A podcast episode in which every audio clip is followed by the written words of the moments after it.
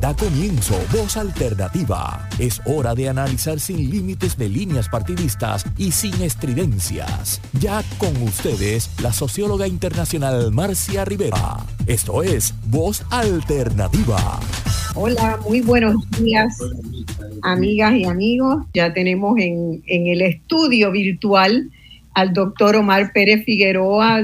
Buenas, este Omar, un placer realmente tenerte Tú tienes una vista muy linda que no sé si realmente estás allí o es una vista fantasiosa de esas que se usan ahora para darle envidia a los demás.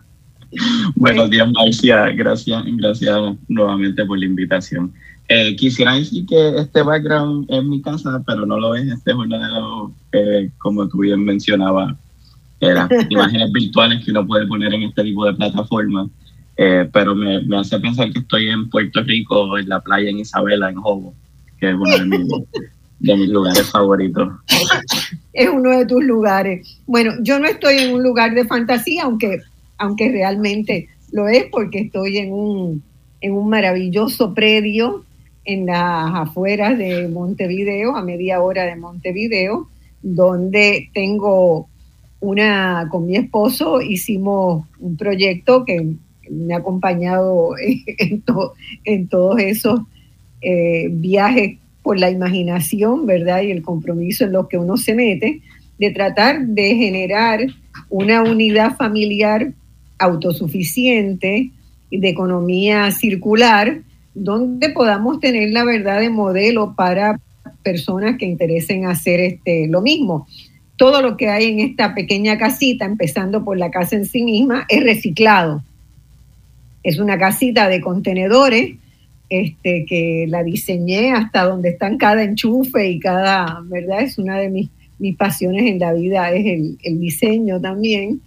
Y, y, a la verdad es que es un lugar absolutamente precioso, mágico. Y aquí hemos sembrado más de 50 árboles frutales de todo tipo, aprendiendo, ¿verdad?, de lo que es vivir en las cuatro estaciones, que, que para una caribeña no es fácil, porque de repente llega el frío y se le caen todas las hojas a los arbolitos, y uno tiembla, ¿verdad? Uno tiembla del miedo de que, de que no vayan a volver a, surgir, pero no, efectivamente vuelven y vuelven con más fuerza y con más alegría.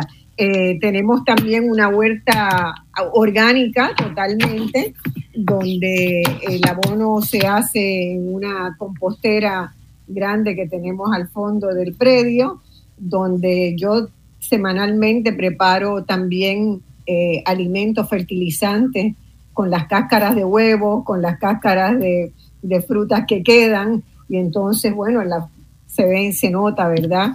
Una, una pujanza extraordinaria en, en, todo el tema de la huerta, donde quien viene aquí pues conoce toda la, todas las plantas aromáticas que existen para cocinar y que también yo no, yo no he explorado todavía el mundo, ¿verdad?, de, la medicina con plantas, pero sé que mucha gente lo hace.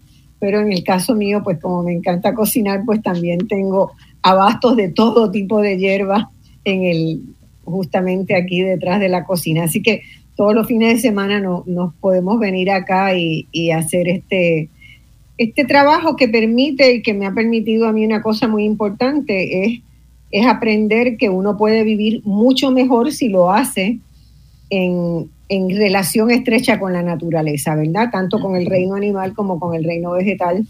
Este, y la vida es mucho más gratificante. Tú eres eh, planificadora ambiental, ¿verdad? En una de tus, de tus fuertes este, líneas de formación. Eh, Omar es un puertorriqueño que ha trabajado mucho y bien por Puerto Rico en, el estuario de la Bahía de San Juan, eh, con los acueductos comunitarios. Eh, terminó un doctorado el año pasado fue o el anterior? El, anterior. Estuve el, año pasado haciendo un postdoc, sí. Ah, eh, estuviste haciendo un postdoctorado en California mismo, ¿no? Sí, sí, no, este, gracias por la, la corta introducción. Pues yo, por cosas de la vida, yo empecé con el tema del ambiente hace, ya ahora son unos cuantos añitos. Eh, originalmente, y como que ahora quizás puedo entender más cómo es que a veces la, la sinergia o las oportunidades que trae la vida como que te llevan por, por caminos que eventualmente definen tu, tu vida profesional. Yo hice un proyecto cuando estaba en la escuela superior en la feria científica eh, sobre calidad de agua. Eh, y en aquel momento el, el, papá de un buen amigo, que de hecho es, es hidrólogo, se llama Miguel, Miguel Rodríguez, espero que, que en efecto sea hidrólogo, eh, pero él trabajaba en aquel tiempo con el USGS. Eh, y entonces él, él, tenía acceso a el, equipo del, del, USGS, que es como una van que van y toman muestras uh -huh. este, de calidad de, de agua. Y, y entonces yo estaba buscando algo que hacer en la feria científica y yo sabía que él trabajaba con el tema del agua. Y, y entonces entre él y yo y otro, y otro buen amigo, Hugo, eh, pensamos en un proyecto sencillo porque era la feria científica de la escuela superior, eh, de cómo el río Caguita, que es uno de los ríos que pasa a través de, del municipio de Cagua, cambiaba en sus parámetros físico-químicos a medida que desde, su comienzo pasaba por Caguas y después era como volver a, a tomar esos parámetros una vez eh, salía eh, de, del área urbana. Eh, y nada, medimos pH y unas este, turbidez y una serie de color. Y nada, básicamente la, la, las conclusiones o lo que encontramos era que sí que había un impacto en las calidades del, del agua desde que el río nace pasaba por la ciudad del municipio de Cagua. Este, así que como temprano, temprano eh, tuve el privilegio de entender cómo es que esas dinámicas sociales eh, de, de, consumo y, y, cómo nos relacionamos con el medio ambiente, pues tienen un impacto. Este, y yo hice aquel proyecto, nos ganamos hasta un premio y todo. ¿Ah, sí? Este, eh, en la feria científica, pero yo jamás pensé que eso iba a definir este, mi, mi carrera profesional. Eh, así que nada, eventualmente me muevo a la Universidad de Río Piedra, en la Universidad de Puerto Rico en Río Piedra, y ahí terminé el, el bachillerato. Este, hice una segunda concentración que no cerré, pero tomé los cursos de geografía. Este, así que me, me considero un, un geógrafo honorario. Eh, y entonces pues allí tuve muchos mentores y, y gente bien cercana, que eh, el profesor y doctor Carlos Gilbert, que le tengo mucho aprecio, eh, que me dieron las herramientas y me apoyaron en continuar mis estudios graduados. Este, y en aquel momento otro buen colega, el antropólogo médico, el doctor Carlos, Carlos, Carlos Ramos, eh, ah, Carlos me, Ramos, claro. Me, que, era el, que fue el director por muchos años del, del programa de estudios diarios. Me dijo, Mike, ¿qué tú vas a hacer después del bachillerato? Y yo, no sé. me dijo, eh, eh, sería importante que considerara hacer estudios de posgrado. Y yo, no, no sé, quizás voy a trabajar un poco. Y él como, pero tú tienes un interés particular claro, por la investigación. Eh, así que en aquel momento, pues, solicitamos la la, la, beca de la Fundación Truman, que es una, es una, una fundación en Estados Unidos, pero nosotros eh, por el, la condición territorial, pues podemos solicitar ese tipo de, de beca. Este, que, que, nada, que lo, lo, que preveía además de una serie de oportunidades era este, ayudar con el pago de los estudios postgraduados. Este, así que solicitaba una serie de este, unos programas en manejo de agua, que ese era el tema que yo, yo quería trabajar. Es eh, muy importante. Y entonces, eh, todos los programas que yo solicité fueron en Estados Unidos y eran programas bien técnicos. Eh, así que todos, los, todos esos programas me denegaron, me dijeron que sí, que chévere, que tienes la beca, que tienes el dinero, pero no tienes el peritaje este, para poder hacer estos, estos grados que son grados, que son maestrías en ciencia, ¿no? Mi claro. bagaje era, mi bagaje era de las ciencias sociales. Este, así que yo en aquel momento no tenía los cursos de química, precálculo, cálculo, biología. Este, así que yo decidí que me quedaba un año más en, en Río Piedra y entonces me fui a, a ciencias naturales eh, a tomar esos cursos y allí tomé este precálculo, cálculo, eh, biología, eh, creo que audité química orgánica, y entonces volví a solicitar el próximo año, ¿no? Eh, pero entonces decidí que quería, que quería solicitar fuera de Estados Unidos. Este, así que...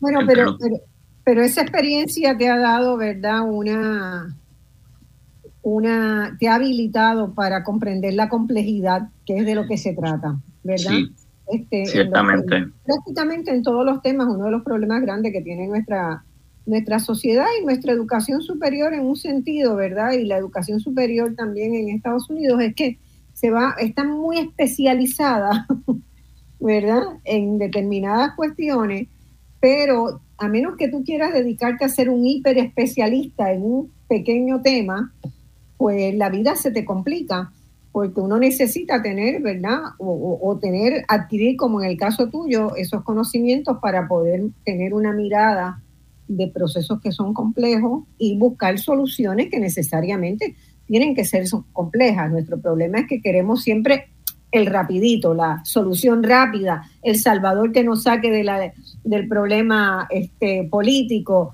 eh, el, proyecto milagroso que nos saque del estancamiento de la economía.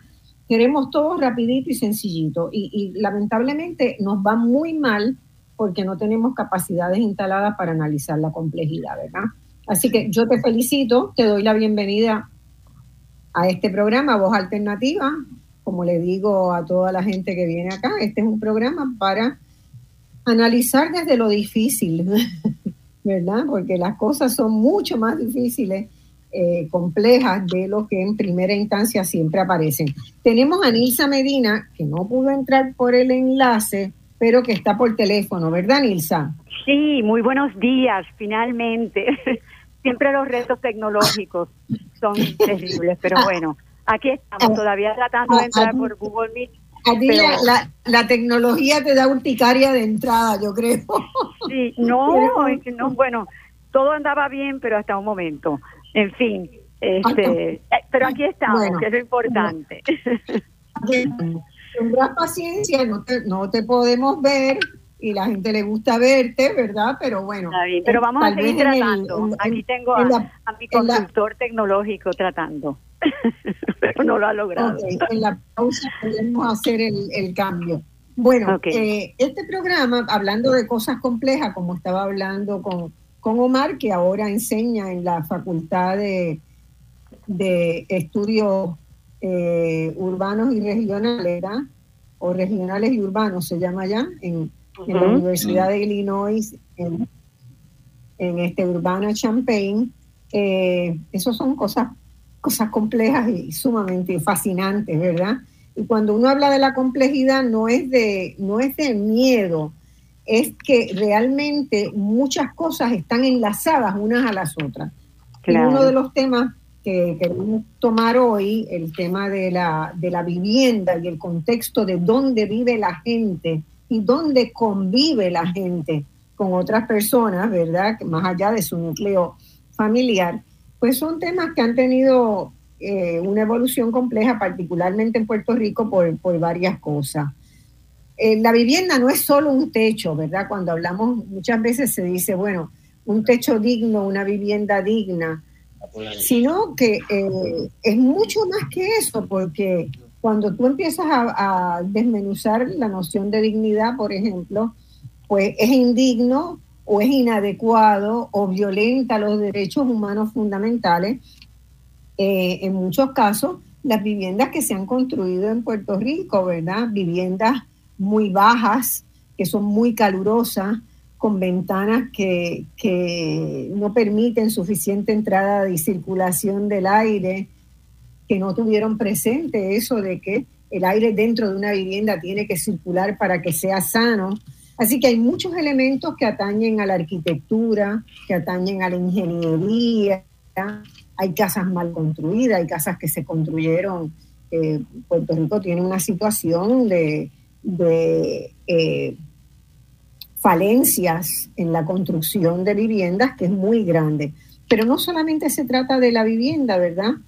sino en la comunidad. ¿Cómo está la comunidad donde está enclavada esa vivienda?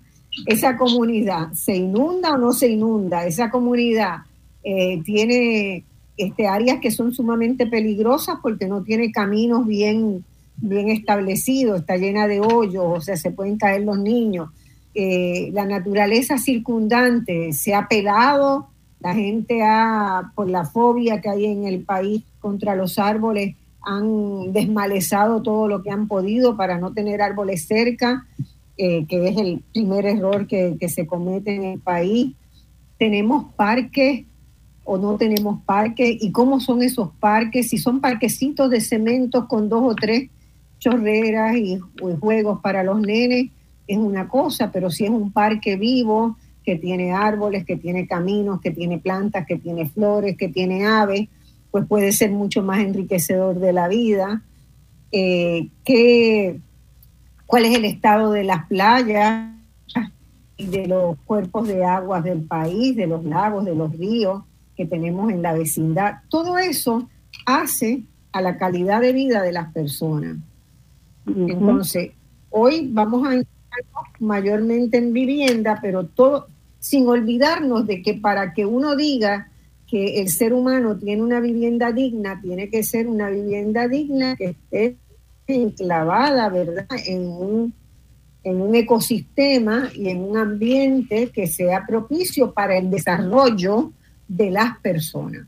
Porque ¿qué es lo que hace ese espacio? Nos permite la convivencia con la familia, con amigos, con visitantes, con desconocidos, pero nos permite también tener las condiciones para uno estar tranquilo, reflexionar, pensar, crear, todas esas cosas que es lo que hace a la noción de una vivienda. Si nosotros fuéramos a aplicar ese criterio, ¿verdad? Que, yo con los años he ido desarrollando, que también como, como Mar empecé, yo empecé en el área de estudios urbanos combinando biografía, economía y sociología urbana, ¿verdad?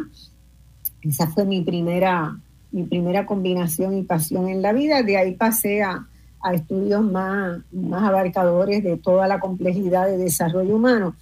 Pero si fuéramos a evaluar la situación de Puerto Rico por un criterio así de riguroso como debería hacerse para poder desarrollar políticas que nos lleven a eso, pues encontraríamos que, que mucho más de la mitad de las viviendas en Puerto Rico son inadecuadas y son inadecuadas porque no hacen a esos otros elementos.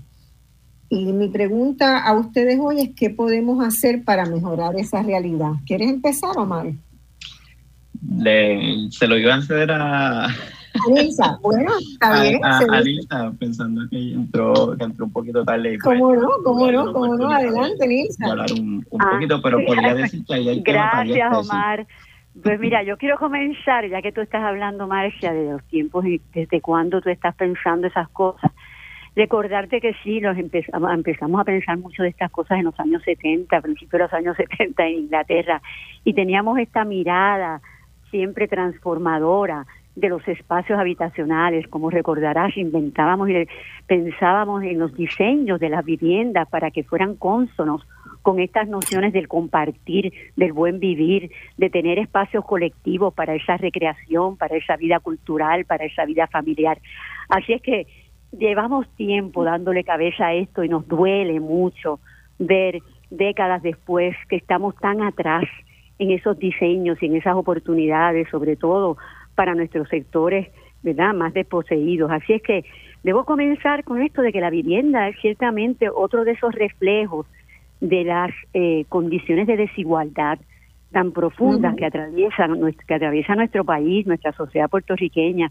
Y como sabemos y como has mencionado, es un derecho humano establecido en la Declaración Universal de Derechos Humanos, que cada persona tenga acceso a una vivienda digna, segura y accesible. Pero ciertamente cuando entramos analizar esos conceptos nos damos cuenta, ¿verdad?, de, la complejidad de los mismos. Eh, y sí, eh, aunque cuando hablamos hoy día de vivienda, el referente de los huracanes María, eh, sobre todo el huracán María y los terremotos, eh, son importantes, ¿verdad?, para ponderar este tema, pero el hecho es que el problema ha sido de larga duración. Ha habido esta falta de acceso, de seguridad en nuestro entorno comunitario, con facilidades que, que, no propenden a esa convivencia creativa Y lo que proponemos es que existan esos espacios para la que, para que la recreación de los niños, los adultos, eh, se den en estos espacios, se provean los servicios básicos de transporte, haya elementos del buen vivir colectivo. Y cuando vemos esa realidad en algunos sectores, lo apreciamos, pero a la vez confrontamos la realidad de toda una población que no tiene acceso a todo esto, sobre todo nuestros sectores económicamente más marginados. Eh, cuando lo observo en los parques, observo, por ejemplo, la, experiencia que estoy teniendo en el último tiempo que viajo a veces a Nairobi y veo estos parquecitos, ¿verdad? Con, con, con unos materiales sencillos para los juegos de los niños. Veo que en nuestros parques a veces poner esta, estos equipamientos son de miles y miles de dólares, se oxidan fácilmente, sin embargo, no trabajamos con materiales que sean adecuados a nuestro clima. Allá pues veo simples tablones de madera, eh, ahí se columpian los niños, hay espacios integrados a la naturaleza, hay un cuidado de esa, ¿verdad? De, ese espacio sin grandes recursos económicos y me da muchísima, siempre me da muchísima envidia sana el que nosotros no podamos, ¿verdad? Usar esta creatividad y estos conocimientos que tenemos.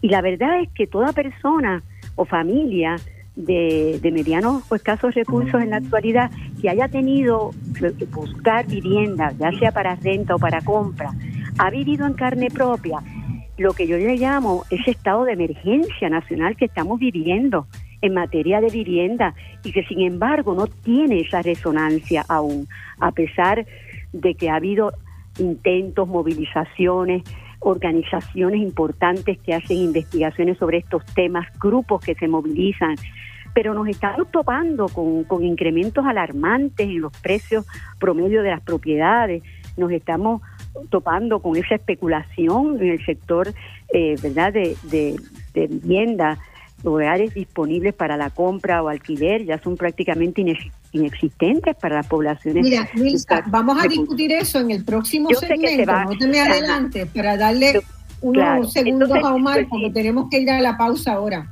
Omar, redondeate esa primera pregunta, ¿verdad? Y después seguimos desmenuzando eh, esa primera pregunta. ¿Qué podemos hacer para mejorar la realidad de, que las viviendas estén más vinculadas, ¿verdad?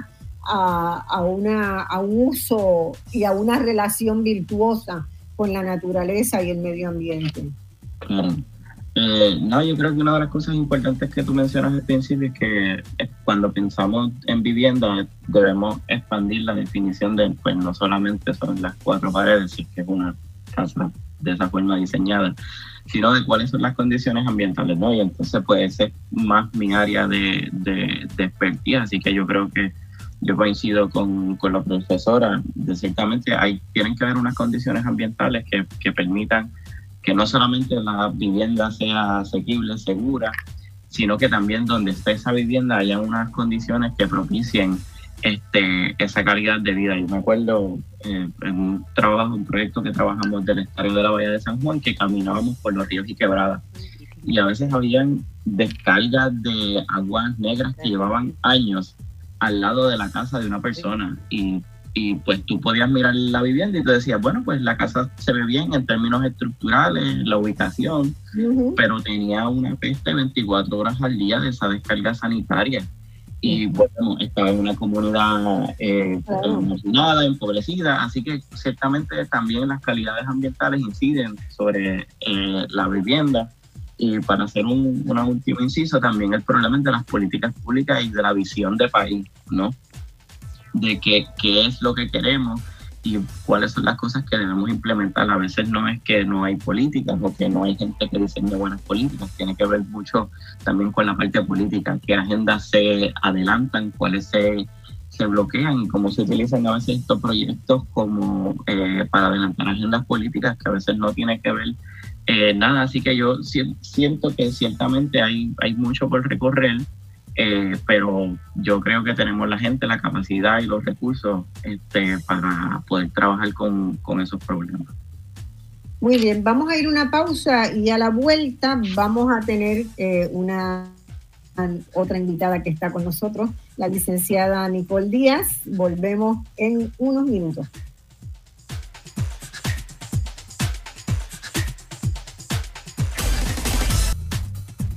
Bueno, amigas y amigos, volvemos con este programa donde hoy vamos a estar discutiendo sobre la vivienda, pero sobre la vivienda desde una perspectiva mucho más amplia, una vivienda que incluye, ¿verdad?, esa necesidad del ser humano de relacionarnos bien con la naturaleza, con el medio ambiente, de poder interactuar con otras personas sanamente y no necesariamente cuatro paredes y unas ventanas eh, que por seguras que sean, no constituyen una vivienda en el sentido del derecho que tiene el ser humano a desde la vivienda protegerse, proteger a su familia y desarrollar capacidad para que toda su, su potencial y el de su familia puedan encontrar un cauce pleno.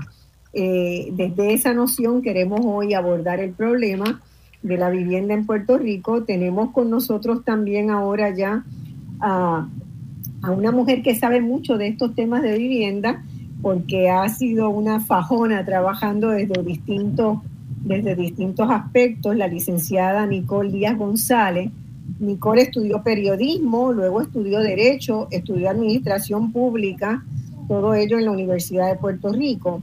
Ha trabajado como abogada laboral y como abogada comunitaria representante pro bono en casos contra activistas y analistas de políticas y también fue analista de políticas públicas.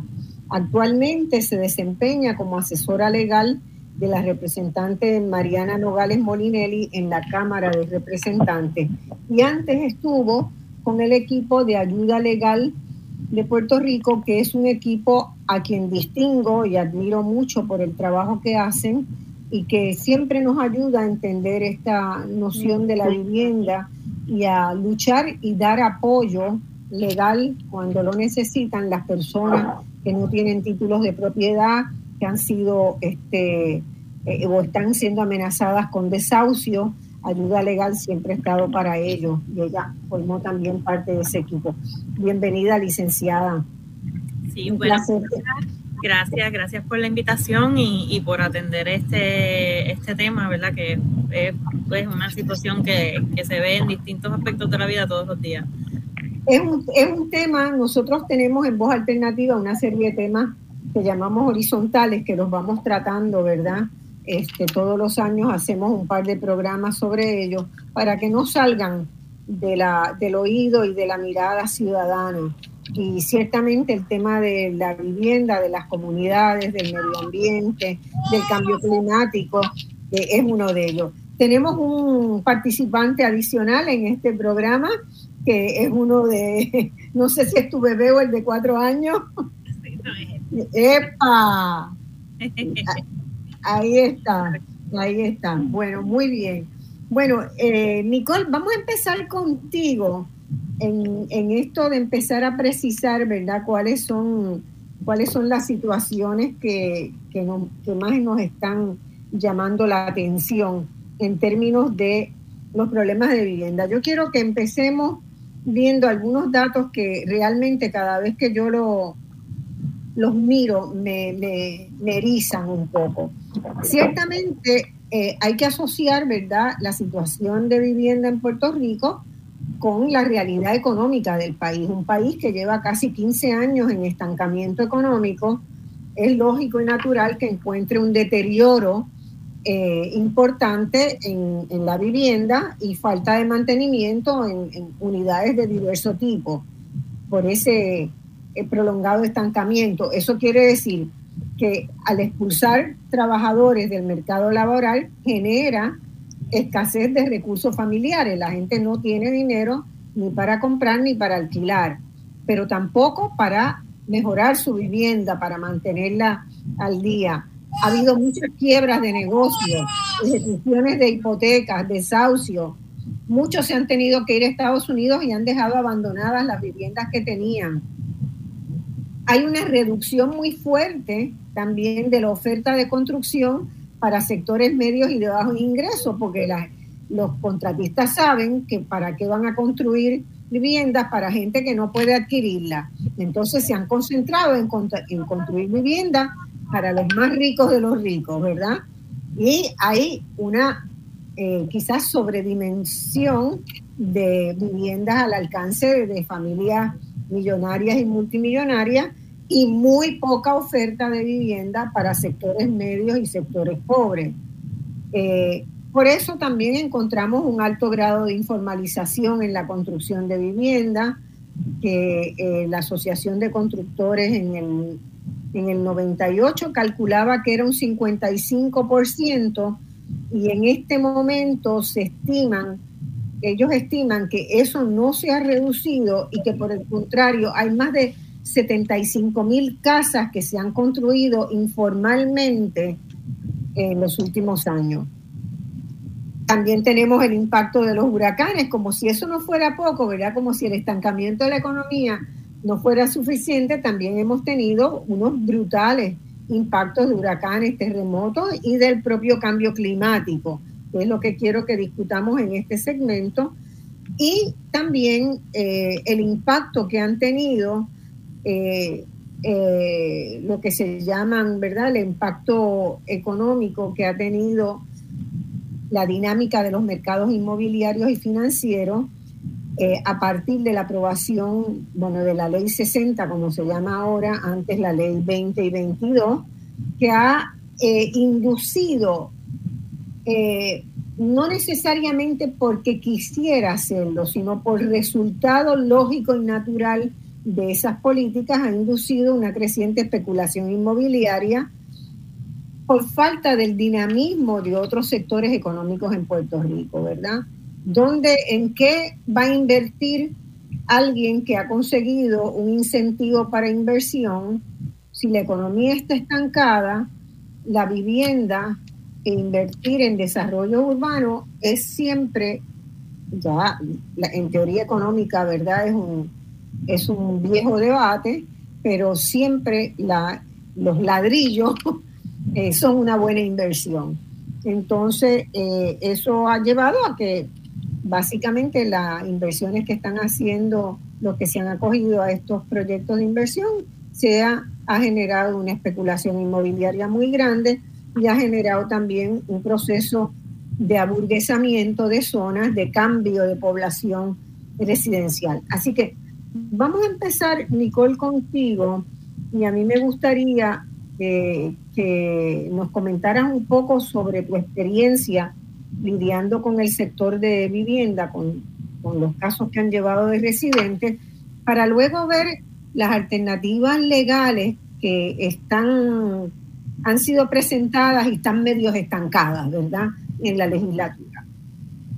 Pues mira, según según se ha, ha pasado el tiempo y se siguen eh, combinando y acumulando consecuencias de diferentes políticas que, no han funcionado o, del mismo eh, abandono eh, del que hablabas al principio, pues va, va cambiando, se va sumando diferentes tipos de casos. Eh, cuando eh, comenzamos, eh, cuando comienza el proyecto de ayuda legal después del huracán María con, lo que es recuperación justa, pues obviamente se está tratando de defender a las personas que están buscando poder reparar sus hogares y llevarlos a, un, eh, a un estado que sea seguro, que sea salubre. Eh, y pues se encuentran con, lo que tanto se ha denunciado desde, esa organización, de que por falta de título, por falta de acceso, porque era por internet, pues eh, se, se, retrasaba mucho la recuperación y mucha gente realmente quedó excluida de las ayudas. Seguimos con la crisis hipotecaria, que la niegan y dicen que no está pasando, pero entonces siguen, seguían llegando las llamadas, los casos, las líneas de las líneas de los hotlines eh, se llenaban eh, y habían demasiados casos de personas que eran o personas eh, retiradas que por alguna razón pues han perdido cualquier otro ingreso o se ha aumentado el, la mensualidad. Ahora, ahora ella está molesta. Ahí hay eh, hambre.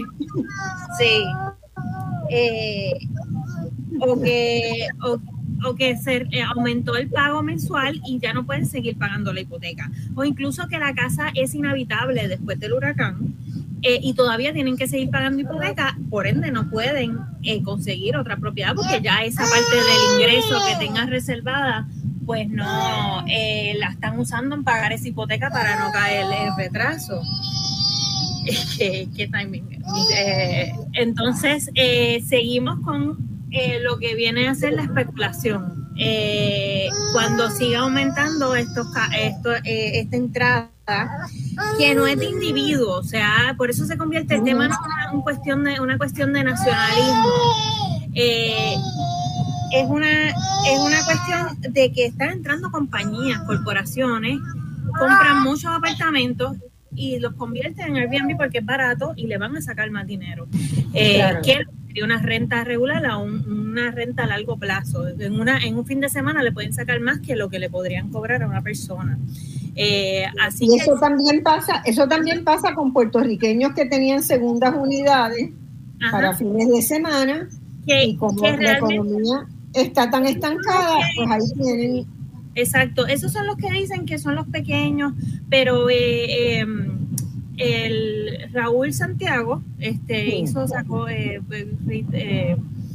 hizo el estudio hace poco y realmente la mayoría de las ganancias de Airbnb y de otros servicios de alquiler a largo plazo están en las compañías que tienen más de una. Eh, más, de un, más de una propiedad para, Así que eh, lo, que llaman los mom and pop, que son la misma persona, el mismo eh, estereotipo que se trae para negarse a controlar el precio de la renta a largo plazo, realmente no, no, es, no los estás defendiendo. Eh, no, no, totalmente, totalmente de acuerdo. Pero sí ha estado también presente y, en conjunto forman parte de lo que induce al, al alza en los, en los precios, en los precios de los alquileres. Que, llega es, es, es difícil porque es tener la discusión con, con, estos propietarios que tienen pues el, privilegio de tener más de una propiedad, eh, de decirle no te aproveche, no te aproveches que no es bueno para el bien, para el bien común. O sea, alquilarle, una casita de, de tres de tres cuartos y un baño por ahora se, ahora no se va a conseguir en menos de 900 dólares, a menos de que esté, de que esté bien apartado. Eh, ¿Por qué lo va a hacer así si le puede sacar eh, mil en un fin de semana? Entonces, es la lógica de, de, de, cómo yo voy a hacer algo que no me que no es conveniente para mí eh, y del egoísmo también este y, da mucha pena ver ver estas propiedades que uno sabe que es una casa familiar que es una casa que podría ser para una familia empezando eh, para unas eh, personas de, edad avanzada que perdieron el espacio que tenían por, por los fenómenos y no están preparadas habilitadas solamente para, para o, las otras plataformas. Sí, este, este es un problema muy serio, no solo de Puerto Rico, ¿verdad? Es, el problema se está planteando en todas partes del mundo, porque genera unas dinámicas también de, de relaciones comunitarias muy distintas a cuando hay una población fija viviendo en un lugar, este, que eh, el cambio de, de, todos los días, de todas las semanas, ¿verdad? eh, te pediría que bajes un poquito el volumen, a ver si puedes, porque está reverberando ahí algo. Claro, que ahora mejor. Un poquitito. Puede ser que a lo mejor como está conectado en los dos lugares. Ajá. ¿Estoy conectada en los dos lugares? Ah, bueno, pues deja. Si lo traté. apaga uno. Okay. Ahí está. Ya está. Listo, listo, perfecto. Bienvenida a la imagen. Porque como esto también va por Facebook Live, la imagen siempre es importante. Así que, bueno, ese, ese es un punto. los datos, déjame, un, momentito. Eh, yo encontré una referencia a los datos de los alquileres en Puerto Rico y realmente quedé en shock, ¿verdad? Con, con los datos. Por 800 dólares al mes, lo único que se consigue es un, un dormitorio, una habitación en una, para un estudiante universitario en los centros universitarios o para una familia en una habitación por 800 dólares mensuales en, en promedio en el país, ¿no? Eh, eso es realmente escandaloso porque hay muy poca gente. Para, para llegar a poder pagar eso, se tendría que tener un salario mínimo en Puerto Rico de más de 10 dólares, de 10 dólares 53 centavos es el estimado que se hace, y cuando en Puerto Rico el salario mínimo es 8.50, ¿verdad? Porque regalaron una, una pesetita ahí en, la, en una pequeña enmienda. Entonces, es una situación bien grave. Incluso la gente trabajando, ganando un salario, no puede conseguir ni una vivienda de alquiler y menos pensar en adquirir una hipoteca. Ni siquiera hay eso disponible porque la poca eh, oferta que hay eh, en el mercado de vivienda, la mayor parte está por como cash. O sea que no están aceptando eh, familias que vengan con financiamiento, sino que hay que tener dinero en mano, cosa que no, de, no muy difícilmente tenemos. Eh, así que pues hay familias que están eh, meses y meses y meses buscando eh, una propiedad adecuada. A veces terminan teniendo que sacrificar parte del presupuesto que tenían o tienen que ubicarse en un área lejos de donde están las escuelas o, los empleos. O pues áreas que son que no sienten que sean tan seguras. Y, me, hablamos mucho de María pero el año pasado para Fiona fue un golpe también eh, bien fuerte a, la, a, este sentido de, de, que si se puede sobrevivir aquí o no. Porque lo que para María fue para eh, el viento, para Fiona fue la lluvia y los, y los eh, deslizamientos. Y gente que probablemente se decía, pues no, yo estoy seguro aquí porque no se inunda, se encontró con que el terreno se deslizó y la casa se está cayendo. Eh, y esto pasó a través de toda la, toda la, cordillera, en, mientras que en el plano pues se, se, inundaba. Así que pues la gente dice otra vez, otra vez, una detrás de la otra, detrás de la otra. Y llega el punto de dice, mira ya, este, pues me voy, porque no, no, aquí no se puede. Claro, lo que pasa es que ahí tienen una vulnerabilidad que no se atendió debidamente, que no se corrigió, y le sumas una, una vulnerabilidad encima de otra que ya había y no es, es manejable. Eh, Omar Nilsa, comentarios a eso, que me parece un punto bien importante. fíjense que todavía eh, Huracán María fue en el 2017, Irma y María, y, ya estamos, han pasado cinco años y todavía no hay ni una tercera parte de las propiedades que tenían que haberse reconstruido se han atendido. Sí, y de, de hecho, eh, volviendo al, punto, uno de los puntos de Nicole, hubo lugares que, que hizo más daño Fiona que lo que fue María en términos de deslizamiento y en términos de cuánto, de cuánto, de cuánto llovió, ¿no? Por la eh, saturación del terreno, ¿no? Una de las cosas que yo he estado pensando mucho en los últimos tiempos, yo este, viví seis años en California y el problema de vivienda en California eh, tiene otros matices, ¿no? No, no, no quiero, no quiero que, piensen que lo estoy comparando de igual a igual eh, con, el, con el tema de Puerto Rico, pero una de las cosas que a mí me impresionó mucho y que, y que yo digo, yo no sé si ya estamos en ese punto o que yo no lo he visto eh, por lo menos cuando, las veces que estoy en, la isla, es gente sin hogar, pero con trabajo. Eh, cuando llegué a California, yo pensaba, yo vengo más de la experiencia de, de, Puerto Rico, de la gente sin hogar, de los, de los deambulantes, que pues usualmente no tienen trabajo o, por lo menos el, perfil típico promedio que puede que no tenga trabajo o que tenga alguna eh, condición de, salud mental, pero mucha de la gente sin hogares y sin techo en California es gente que tiene un trabajo, simplemente que el trabajo que tiene no le da para tener una casa. Y como que yo eh, vi familias completas en... Eh, casetas de campaña que se era su hogar debajo de un expreso porque el salario que, tienen no, no da, ¿no? Y, y, pues eso, pues, tú sabes, es una, una, una preocupación genuina de, de, cómo nos estamos preparando como, como país o qué estamos haciendo como país para poder atender esta, este, este problema y hay una serie, hay, hay mucha gente haciendo muchas cosas, no, no, creo, no quiero que, que caigamos en el, en el, en el, en el pesimismo, ¿no? Eh, pero, pero viendo...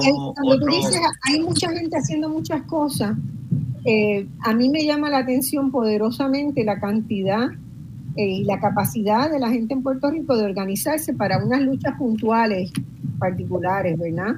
Los de Puerta de Tierra están defendiendo el proceso de Puerta de Tierra, en el Estambrón hay otro movimiento muy fuerte, en Vieques hay movimientos y en Culebra, y en todas partes en el país vas a encontrar las luchas por la vivienda, ¿verdad? Eh, son, son una constante. El problema son las políticas públicas, porque la gente no logra, o sea, logra tal vez resolver y mejorar un poquito la calidad de vida de un grupo humano.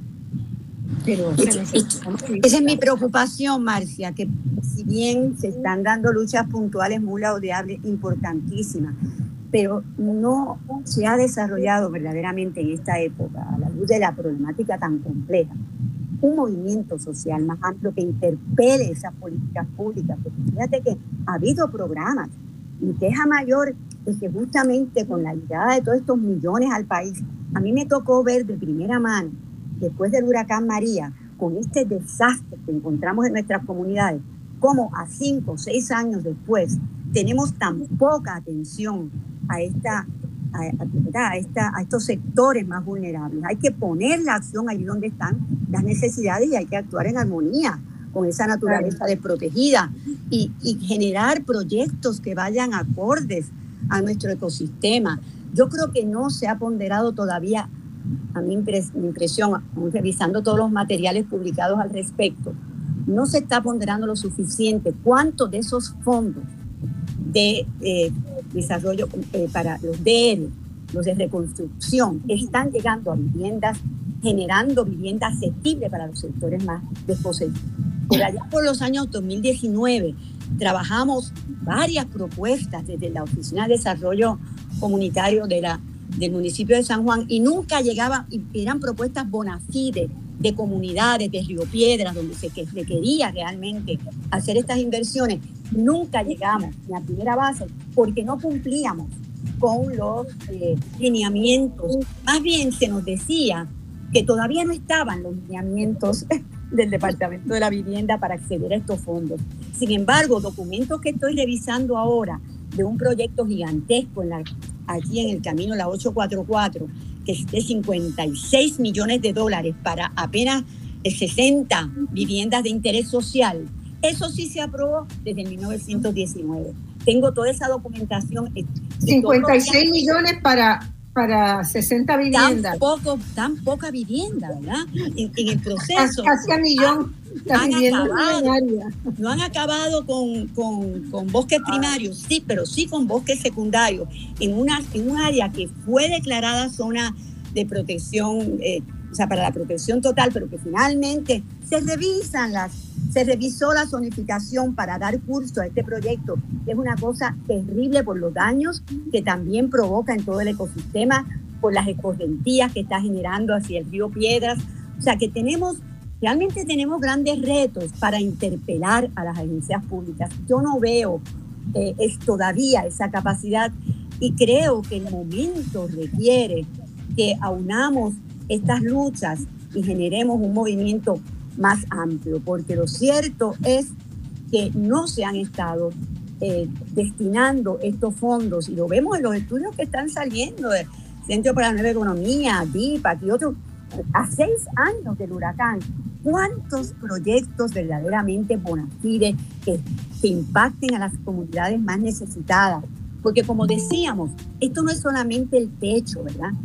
Sabemos que generar vivienda digna requiere espacios comunitarios con recreación, con servicios, con ah, eh, alternativas de empleo en áreas cercanas. O sea, no es nada más el techo. Y mira que el techo también nos ha dolido mucho. Tenemos que ir a una pausa ahora. Yo quiero pedirte, Nicole, si te puedes quedar un ratito más, porque no te voy a dejar ir sin que nos explique, ¿verdad? Si te eh, dejan, Nicole, si, te, dejan. si te dejan, pero ahora estamos tranquilos. Esto, a mí no, ya, logro, ya, sí, ya, ya pasó a, manos de papá. Ya hubo refuerzos. Está bien, el papá le dará otra cosa de comer. Mira, este, porque sí quiero que discutamos, ¿verdad? Eh, ¿Qué pasó con el control? ¿Qué ha pasado la historia del control de rentas en Puerto Rico, verdad? Porque Puerto Rico tuvo legislación de control de renta. Hasta no hace tanto, hasta el año 95 hubo control de renta aquí. ¿Qué pasó? Ahora están disparados. se eliminó esa reglamentación, esa legislación, porque se decía que era una violación de los derechos de los empresarios, ¿verdad? Entonces, este, vamos a ver eso en el próximo segmento. Volvemos de inmediato con voz alternativa, hoy discutiendo la vivienda y todo lo que está alrededor para que los seres humanos podamos tener una vida digna y en relación virtuosa con la naturaleza. Bueno, mis amigos, eh, estamos empezando la segunda parte de Voz Alternativa. Hoy estamos discutiendo, como hemos dicho, la vivienda desde un contexto más amplio. Eh, se nos ha agregado otra participante que voy a presentar también ahora. Tenemos en el estudio a Omar, Omar Pérez Figueroa, que es un planificador con especialidad en planificación regional, urbana, ambiental. Tenemos a la licenciada Nicole Díaz, Nicole es especialista en los temas de, que estamos discutiendo de vivienda, trabajó con ayuda legal en eso y hoy es la asesora legal de la representante eh, Mariana Nogales en la, en la Cámara de Representantes y quiero que ella, que, que arranque ella este segmento que se nos quedó del pasado todavía, este, con cómo enfrentar la desprotección que tienen los ciudadanos en Puerto Rico, ¿verdad? Que tienen nuestras familias de, los desprotección de los alquileres, ¿verdad? De la suba, del incremento de la renta. Porque ¿verdad? Puerto Rico tuvo una ley de alquileres razonables que regulaba los asuntos de arrendamiento y protegía a los inquilinos. Esa ley fue derogada en julio del 1995 por el, en el gobierno durante el gobierno de Pedro Rosselló en una visión que durante toda esa década Puerto Rico fue afirmando un modelo de economía neoliberal en la cual se buscó quitar todos los controles de gobierno. Los gobiernos no debían existir para controlar era La, la premisa, la teoría que orientó esa gestión, y así se fueron eliminando muchos ámbitos en los que el gobierno intervenía para defender el bien público, para defender a la población, ¿verdad? Y, la ley de alquileres razonables fue una de ellas. Eh, ¿Qué pasó desde entonces? Bueno, según Hábitat de Puerto Rico, hoy hacen falta más de 70 mil unidades de alquiler a precios accesibles a la población que los necesita, ¿verdad? Y eso es una paradoja bien grande porque no podemos controlar los precios de las que ya existen, que siguen, que son unidades que existen, pero que siguen subiendo de precio por las razones que hemos ido explicando hasta ahora. ¿Y, cómo lo hacemos? ¿Qué fue lo que, se, que ustedes plantearon en, ahí en el proyecto de ley 1242. 1242. 1242. Sí, pues lo que planteamos fue atar cualquier aumento en la renta, en el canon de renta, al, al índice de precios al consumidor eh, y que no pudiera eh, haber un aumento eh, que estuviera injustificado, porque sí podemos entender, pues mira, si incluye agua, luz, mantenimiento, pues según eso aumenta, pues sería razonable que entonces haya ese, pequeño aumento, pero se están dando unos aumentos que más que más que aumentar el ingreso para, para el, el, que está arrendando, es para sacar a las personas del, del espacio. ¿Sabe? Estamos viendo que de 850 se lo pasan, se lo convierten en 1500, en 2300, que obviamente pues, e, e, es, imposible para, para, la mayoría de las personas. Así que lo que queríamos eh, evitar con eso era que, que, de un año a otro el, el arrendador aumentara eh, significativamente eh, el canon. Eh, increíblemente, eh, las pocas vistas públicas que ha habido sobre eso y sobre, presentamos también resoluciones de investigación sobre gentrificación, sobre los alquileres a corto plazo y sobre, bueno, toda, la, toda la situación de, reconstrucción y, recuperación. y viene el Departamento de la Vivienda y se porque dice que eso es interferir con el derecho a la propiedad privada. privada. Y entonces, pues decimos, pero ven acá, en, eh, la jurisdicción a la que ustedes miran constantemente, que es Estados Unidos, tiene controles de rentas. La, el proyecto que estamos haciendo es este, similar a proyectos de control de rentas de, de otras ciudades y estados en Estados Unidos.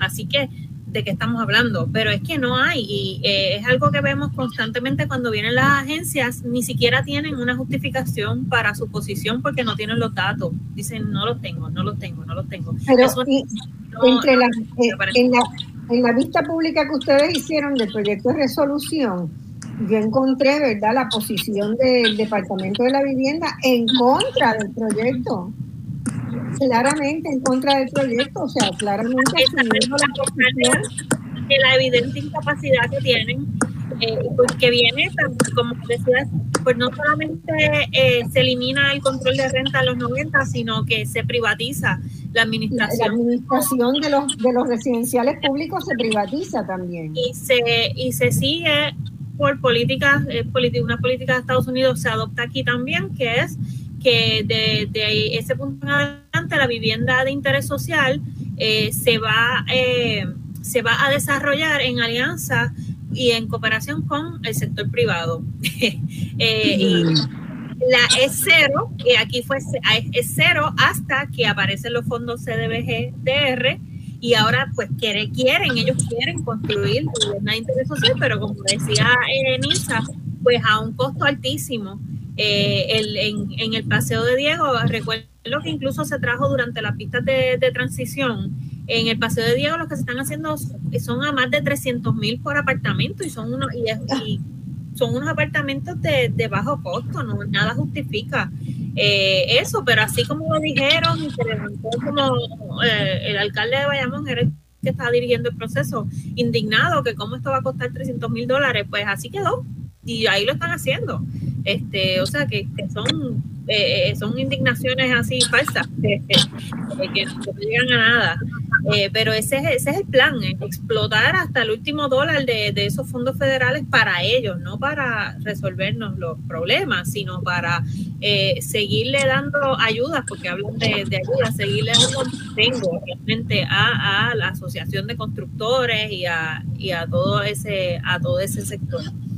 Tengo una pregunta muy, muy este, casi personal.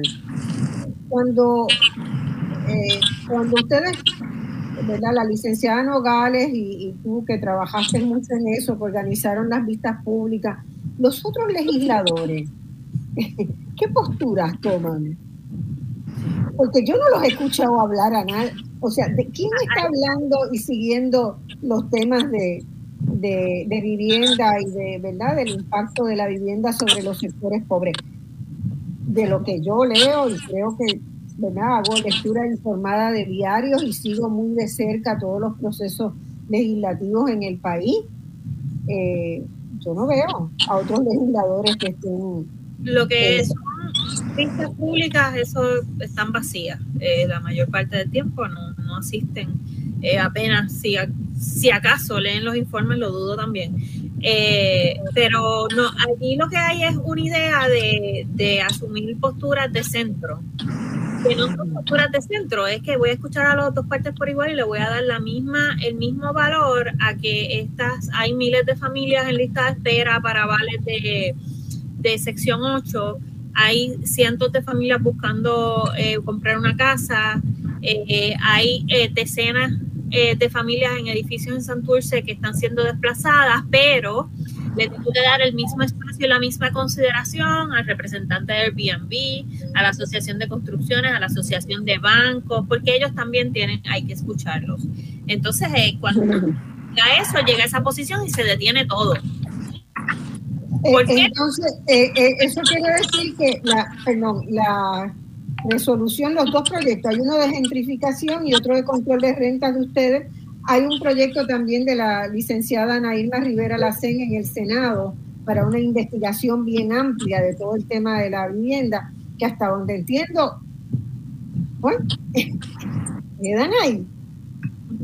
Pero es que uno no se puede imaginar si los representantes y los senadores son electos para defender el bien público. Y están al tanto de todo esto. Una situación, Nicole, que yo no sé si has observado, eh, pero yo lo observo mucho en las comunidades más pobres, que ahora, eh, con motivo de que no hay vivienda, pues entonces las familias empiezan estos procesos de construcción de tres, cuatro viviendas en lo que antes era uno, y lo construyen ellos. Sin que creo que sin ningún tipo de especificaciones tan sin sin, los códigos de construcción. Pero es, es la búsqueda individual de la gente por no disponer realmente de unas políticas públicas adecuadas y vamos a pagar los costos de todo esto si Eso fue lo que los mismos políticos eh, promovieron. Si uno va ahora a, las comunidades que se dice que están en el cauce del río, este, están en áreas que, son inseguras y pregunta, eh, la, te dicen, no, pues que el alcalde me trajo aquí y me dijo, mira, este es tu lote. Eh, así que ellos mismos promovieron el, que se, se, desarrollaran las comunidades de, esa forma y entonces ahora las, realmente las, abandonan, porque e, ese es un tema que, también este, Ayuda Legal tiene en el tintero, que antes los municipios pagaban el seguro contra inundaciones para que una próxima inundación los cubriera, pues ahora no lo están pagando. Así que es, esa era, por eso seguimos trabajando durante años con, con las comunidades allí en Canóvana eh, porque no tenían ya seguro de inundación, así que FEMA le decía, mira, ya yo te atendí en el huracán de hace siete años, así que no te puedo volver a cubrir porque tú no tienes seguro y estás en zona inundable. Eh, y, con los títulos de propiedad, porque yo recuerdo que lo más importante... Un, segundito, yo tengo aquí a la licenciada Pamela González Robinson, que la veo que quiere entrar en el debate, pero ya, vamos a darle un, este, vamos a darle una oportunidad porque eh, acá eh, tenemos que hablar todo. Pamela, un placer tenerte acá. Pamela. Buenas tardes, Marta, y a todos los panelistas y la audiencia del programa. Pamela es abogada y también es una líder comunitaria importante de Vieques. Ay, qué bien. Sí, desde ahora mismo estoy en Nueva York, pero estuve, hay un colectivo que se ha formado, cuatro organizaciones eh, la Colmena, Vidas Viequenses Valen, el Archivo Histórico de Vieques y la Alianza de Mujeres Viequenses, que están trabajando ahora mismo este tema tan importante, porque el tema de vivienda en Vieques y Culebra realmente es el tema de la permanencia de los viequenses y las viequenses. Es un tema de sobrevivir, porque ya tantas veces históricamente se ha, se ha expulsado a la población eh, de manera forzosa, ¿verdad? Violenta y expresa, pero ahora de una manera distinta con el desplazamiento. Y pues está atado a, los temas de salud y el tema de trabajo, porque luchamos no solamente por permanecer, sino por tener una vida digna en Vieques. Y eh, precisamente el frente político es bien importante porque hablabas de representantes reales del pueblo que defiendan lo público, la cosa y pues uno de los reclamos es precisamente el, la regulación de, las ventas de propiedades públicas y privadas, los títulos de propiedad y, y, el control de renta. O sea que desde la esfera pública hace falta elegir y, hace falta eh, postular a personas que tengan ese, deseo en su corazón de ayudar a tener vivienda y a, luchar, no, seguir perdiendo bienes públicos, las costas. Eh, y, más, más allá, eh, transferir terrenos públicos, que ahora mismo hay muchas cuerdas de, terreno agrícola y no agrícola en Vieques, que está en manos del gobierno y que bien pudiese estar en un fideicomiso de tierra comunitario. Claro, claro, esas son opciones importantísimas.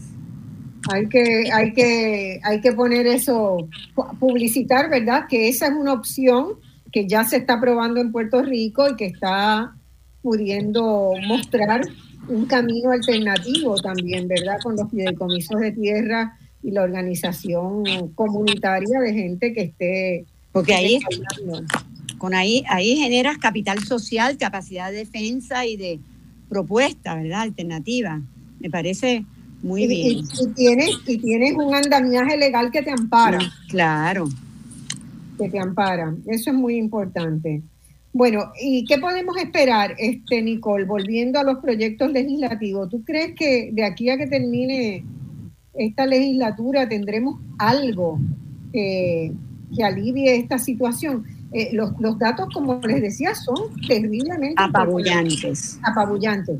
En Puerto Rico, eh, Habitat ha estudiado eh, que se necesitan más de 70 mil unidades de alquiler a precios accesibles, que hoy no existen. En Puerto Rico hay ya 382.636 familias que alquilan la vivienda en que viven. Esto es el 32%, de las familias del país. Pero el 74% de esas familias que alquilan hoy sus ingresos no le dan para pagar esa renta. 74%. Esto es una situación realmente dramática en cualquier país. ¿No es así, Omar? Desde una perspectiva de política pública.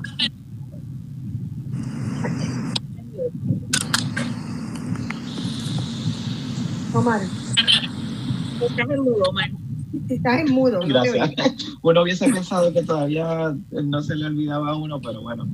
Yo creo que volviendo, dando como un, paso para atrás y, tratando de ver el, problema desde, desde una eh, eh, perspectiva de administración pública y política pública más general, es que no hay una visión de colectivamente cómo atajamos este problema como, como país, ¿no?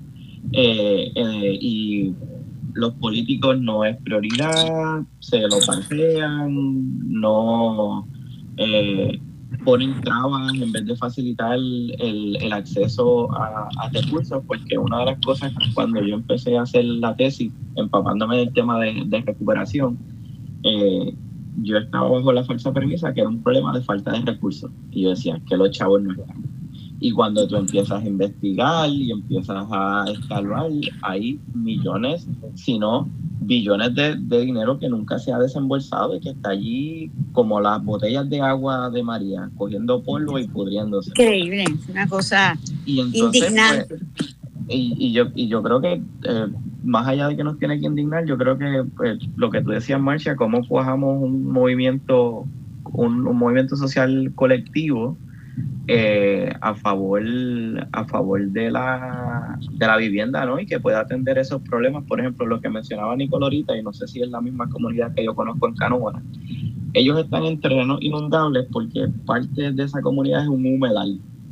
Y la EPA ya había dicho que, que, no, que no se debía eh, construirla allí, pero parte del el gobierno municipal o facilitó el proceso de la vivienda o dio algún tipo de permiso para la vivienda.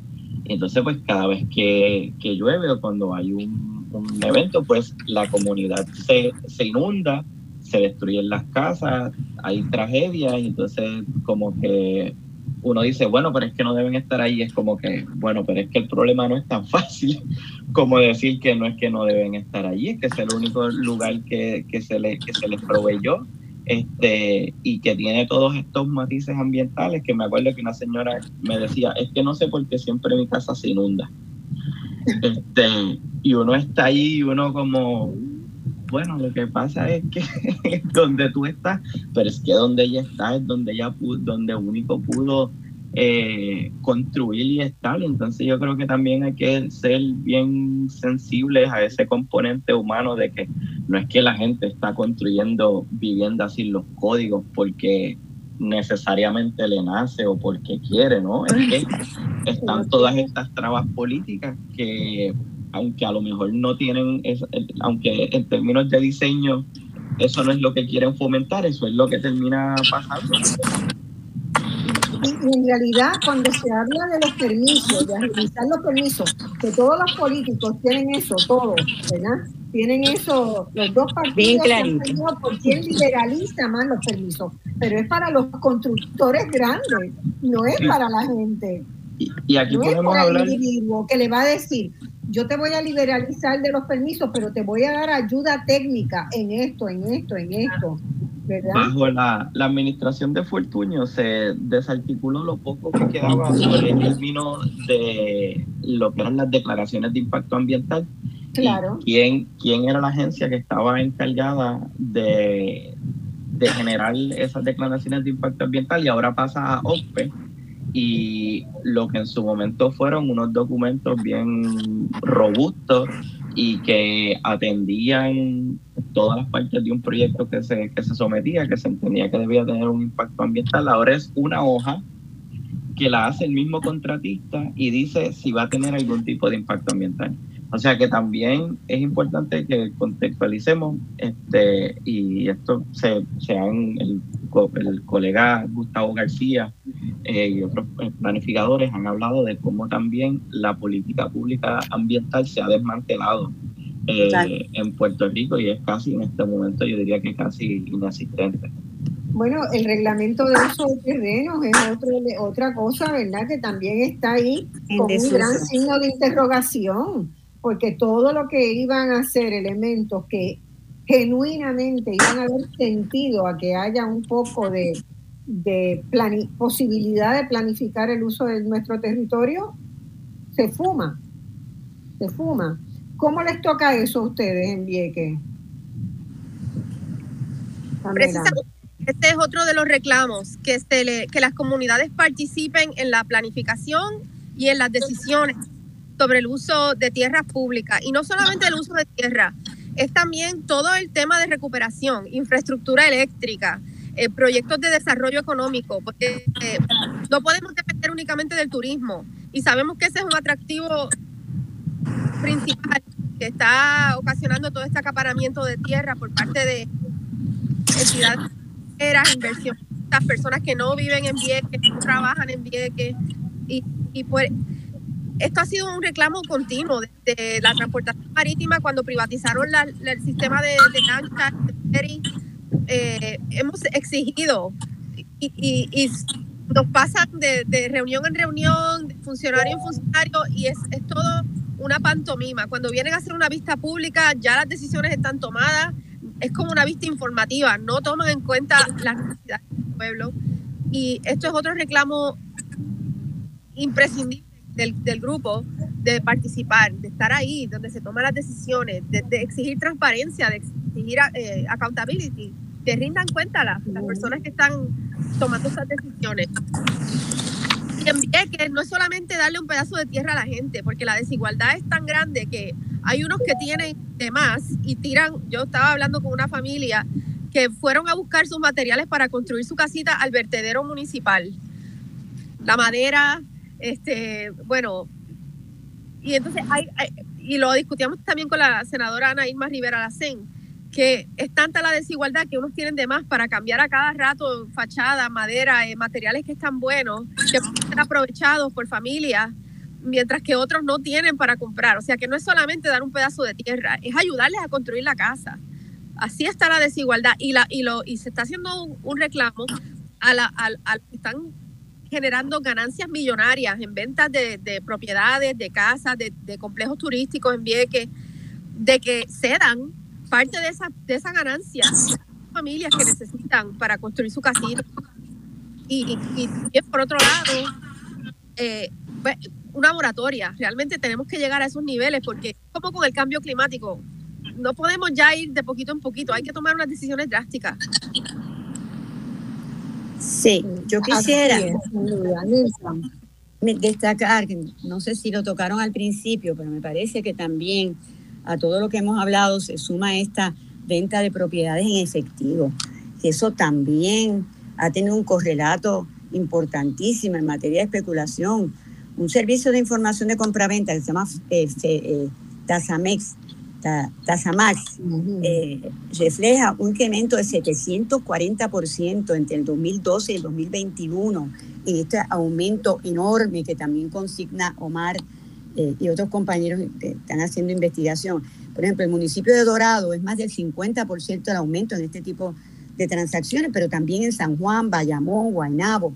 Y esto ha provocado que mucha gente eh, venda más rápido, por supuesto, que aumenta, disminuye la disponibilidad de vivienda. Mejor venderles rapidito eh, en cash que, eh, ¿verdad? que, esperar compradores, compradores locales nuestros. Entonces, definitivamente que esto ha afectado dramáticamente la realidad, porque muchos dueños pues sacan sus propiedades de la, del mercado regular para venderlas en efectivo a precios que ya sabemos exorbitante. E incluso programa como el de asistencia al comprador, no sé, Nicole, maneja más información sobre esto que yo misma, pero este programa se desvirtúa ante el hecho de que se anuncia la venta de propiedades solo en efectivo y hace también que muchos no quieran eh, utilizar este incentivo del programa de asistencia al comprador porque no aceptan compradores que no sean in cash. Y esta tendencia sigue, eh, ¿verdad? Eh, hace que la población más, marginada pues también sufra mayor marginación físicamente por estar menos, tener menos acceso a la vivienda donde están, como decían ustedes hace un poco, y yo insisto también que no es solamente el techo, es toda una serie de oportunidades, de recursos, de empleo, de servicios públicos. Y mientras llueven las denuncias de quienes no encuentran vivienda para comprar o para alquilar, el gobierno realmente no tiene un plan para atender el problema de la vivienda accesible. A pesar de que este plan de acción de la recuperación de desastres del Departamento de la Vivienda exactamente sometió eh, eh, al Departamento de Vivienda Federal todos unos, unos lineamientos que indican realmente, describen esa necesidad de vivienda accesible, la realidad es que al presente eh, leía que hay sobre casi 8.000 familias que están en espera del Plan 8 que la demanda de vivienda subsidiada responde a esa falta de inventario. Por ende, entre las propuestas tiene que estar eh, más construcción de, de, vivienda asequible, que de nuevo, no es un tema nuevo. Estaba leyendo hace un tiempo un estudio que, hizo el economista, de Mayagüez, te decía. Alameda. Alameda. estoy pasada dos minutos de la pausa. Ah, este, lo tomamos en la próxima. Eh, vamos a la pausa y volvemos. Nicole, te agradezco un montón. Si te puedes seguir quedando, fantástico, pero eh, eh, gracias de todas maneras por si no puedes. Vamos a la pausa y volvemos de inmediato porque quiero que no nos vayamos sin hablar del otro proceso que también en Vieques está haciendo, está haciendo estragos y en, y en muchos municipios ya se observa que es ese del aburguesamiento o el gentrification, ¿verdad? De cómo se van desplazando y sustituyendo unas poblaciones por otras. Vamos a la pausa.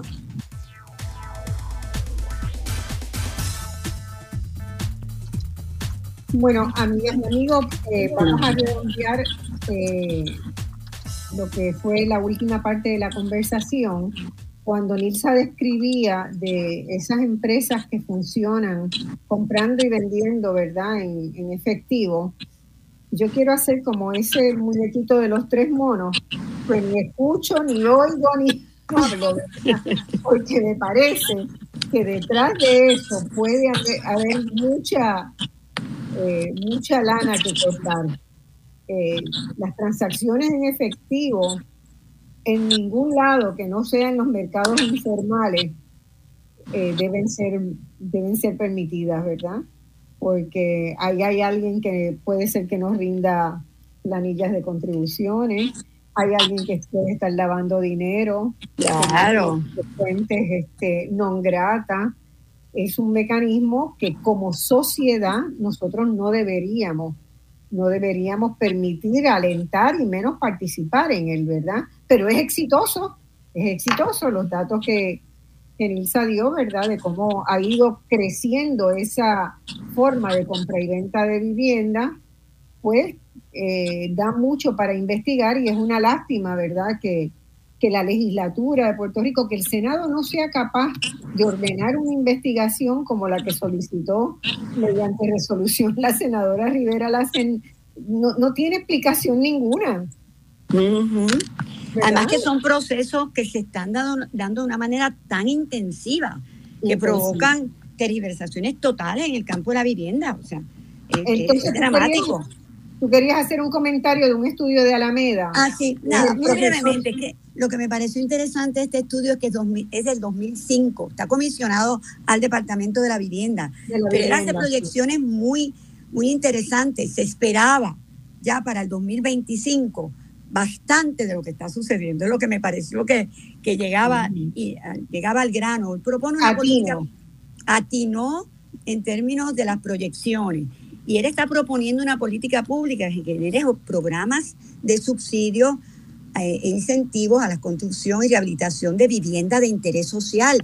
Desde entonces ya se veía venir que las limitaciones en este tipo de construcción, sigo yo siempre considerando ¿verdad? el balance ambiental, pero que ciertamente eh, se requiere construir en aquellos espacios donde existe ya una, infraestructura, que es lo que vemos y lo usamos tanto con Río Piedras. Estamos destruyendo bosques en Caimito y Cupey cuando tenemos un área con, que tiene ya una infraestructura en energía, en, en transportación, etcétera. Así que él estaba ya desde entonces proponiendo por el lado de la demanda ajustar esa brecha proyectada en el poder entre el poder de compra de los familiares, de, las familias de escasos recursos y el precio de la vivienda. Y lo estamos viendo dramáticamente. Dramáticamente.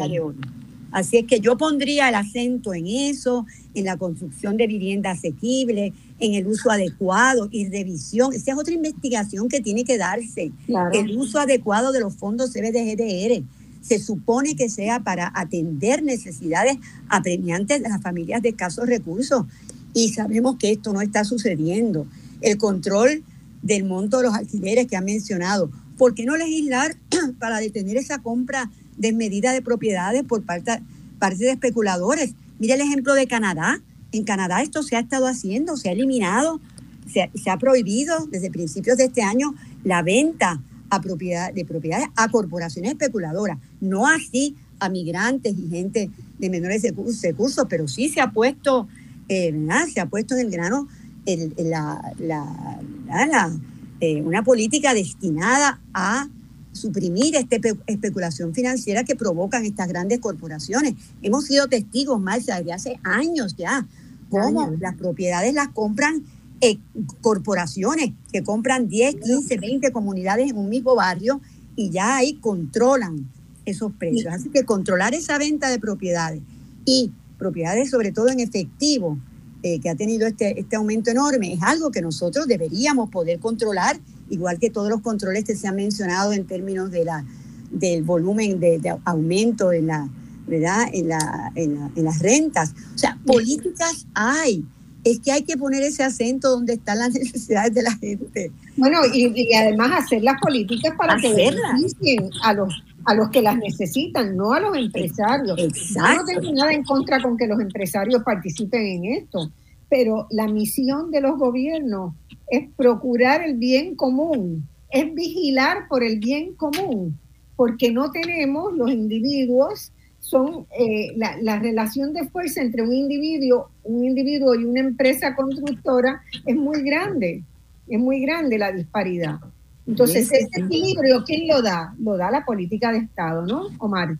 Sí, yo creo que algo, algo que Nicole dejó sobre el tintero y que me parece, que es algo súper importante en la medida que pensamos en cómo construir un, movimiento social con la vivienda, es que, que la gente se una, ¿no? Que como que exigirle a los políticos de turno este, empezar a, a explotarle los teléfonos y exigirle que tienen que que tomar posiciones que ayuden al país, no posiciones que estén informadas por la generación de más capital, como que ya, ya sabemos que eso no ha funcionado y hemos fallado como país en eso, así que también es importante que, por un lado, eh, por un lado, generar políticas públicas que estén alineadas con las cosas que necesitamos, pero a la misma vez que continuemos eh, construyendo estos movimientos sociales y que la ciudadanía continúe exigiéndole a los políticos, llamándolos por teléfono, escribiéndoles correos electrónicos de que tienen, tienen que hacer más y tienen que hacerlo mejor y que lo que están haciendo no necesariamente nos está ayudando. Yo, yo eh, le dedico mucho tiempo a preparar los programas.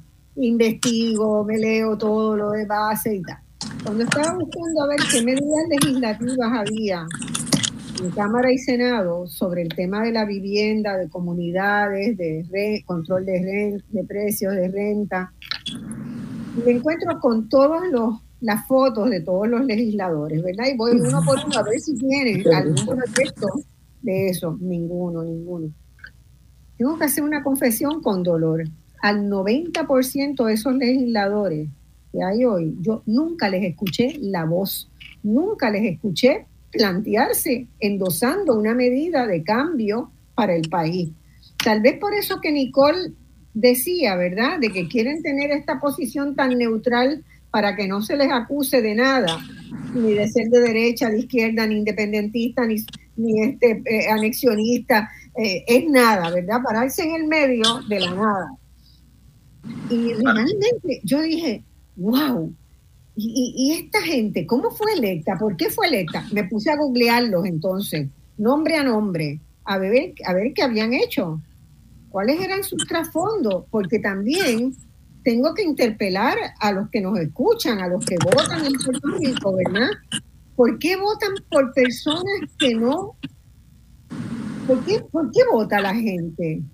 Por personas que no han mostrado compromiso con nada. Entonces eh, me generó una leve depresión. una leve depresión, me fui a las plantas a regar plantas y a podar, y ¿verdad? Porque... Y es que la tragedia es que las alternativas están, ¿verdad? ¿Quiénes están recibiendo estas ayudas eh, que se supone que lleguen para estos sectores? Ese trabajo de investigación leía de, publicado en el Housing Public eh, Debate analiza esos datos post desastre de Huracán María y ponen el énfasis en justamente esos hogares pobres, ubicados en nuestras comunidades especiales, las cuales fueron muy poco atendidas y me consta personalmente que así lo fue. Esos hogares bajo umbral de pobreza federal tienen mayores necesidades de vivienda pendiente, es decir, aquellas que ya se han hecho estimados con FEMA, pero que la adjudicación eh, simplemente quedó desatendida ante la falta de otros programas de reconstrucción. El caso de San Juan. el gobierno ayudó a esas familias a, generar los documentos que FEMA reclamaba. Entonces, unido a eso, Marcia, con todo siempre nuestro interés en la formación, en la capacitación ciudadana, se necesita más apoyo de capacitación ciudadana con todo este conjunto de jóvenes que estoy viendo aquí y otros más que leo sobre ellos, ¿verdad? Que han sido pilares en el proceso de defensa tenemos que trabajar proyectos de formación ciudadana para que ustedes puedan potenciar ese apoyo, porque cada día estos, estos temas son más complejos, existen unos conocimientos profesionales que ustedes y todos tenemos y necesitamos compartir esos saberes, generar nuevos saberes a la luz de las necesidades que ellos van proyectando, que las comunidades nos van proyectando. Yo creo que estamos muy en deuda de nuevo con nuestras comunidades especiales, Marcia, con las que tanto hemos tratado de trabajar. Y que esto es un tema ahora acuciante, es un tema de necesidad vital, que debemos eh, apoyar esa, esa formación de los ciudadanos para que puedan realmente incidir sobre esas políticas públicas de una manera más proactiva, más, eh, digamos, eh, asociada a trabajo en redes, generar redes de estos grupos que se están montando para que otros que por ahí están, lo digo en el ejemplo que tengo aquí de la 844, las comunidades no están organizadas para, todo CUPEI, no hay una verdadera organización comunitaria para esto. Estamos en eso, no es que no haya iniciativas, y yo las respeto mucho y estoy en eso, en las redes de Ciudadanos del Agua, ahora en, la, en esta red de ciudadanos que estamos tratando de generar para proteger lo que nos queda de Cupé y Caimito, ¿verdad? Que son las áreas frescas todavía, las áreas, ¿verdad? Donde tenemos un, ecosistema que de alguna manera nos apoya. Y eh, los invito a leer ese artículo de, Ariel Lugo el otro día que nos ponía como ejemplo a Caimito y Cupey, ¿verdad? Donde todavía eh, somos un ejemplo de áreas donde hay, por, la cantidad de árboles y, la, y, y nuestros ríos y nuestros riachuelos, tenemos todavía una posibilidad de vivir en nuestras casas no tan agobiados por el calor, porque esto llegó para quedarse y va a ser inhabitable muchas de las viviendas si no empezamos a trabajar con códigos de construcción afines a estos problemas que estamos teniendo con el calentamiento global. El tema es, eh, ¿verdad?, de ribetes ilimitados, pero muchas gracias por la oportunidad. Bueno, estoy mirando los comentarios de, del Facebook Live que son muy buenos toquemos dos líneas del tema de, de aburguesamiento. Omar, en la literatura internacional tú te los estás encontrando porque es un concepto que nace, creo haberlo recordado desde Inglaterra en los años 60, cuando empiezan, ¿verdad?, a cambiar los, los barrios, en sobre todo en Londres. Londres, sí. Los working class neighborhoods, los barrios de clase trabajadora, que estaban bastante cerca del centro de la ciudad porque era donde había las empresas y la gente buscaba, es como puerta de tierra, ¿verdad? La gente buscaba estar cerca de donde estaba la fuente de trabajo, donde estaba el archivo general, estaba la fábrica de tabaco, del el gran despalillado de trabajo, que era la empresa que más trabajo generaba en, en la capital. Por lo tanto, pues Puerta de Tierra se erige como una zona de trabajadores que buscan estar cerca de la fuente. Y lo mismo pasó en, el, en los working class este, neighborhoods de Inglaterra, que estaban muy cerca del centro de Londres, y el centro de Londres empieza, ¿verdad? A ver, los ricos empiezan a querer comprar más en esos sectores y van, eh, entre comillas, en, en castellano, no hay una buena palabra, pero en la, en la cultura inglesa el gentleman gentrification. Gentrification, ¿de que viene? de ser, ¿verdad? De convertirse en el área donde están los gentlemen, que son los, los ricos, ¿no? Sí, yo creo que eh, mi, mi expertise no es necesariamente en gentrificación y Raúl Santiago y otros colegas han, escrito bastante. Mi experiencia con la gentrificación viene más... Eh, en, de Barcelona.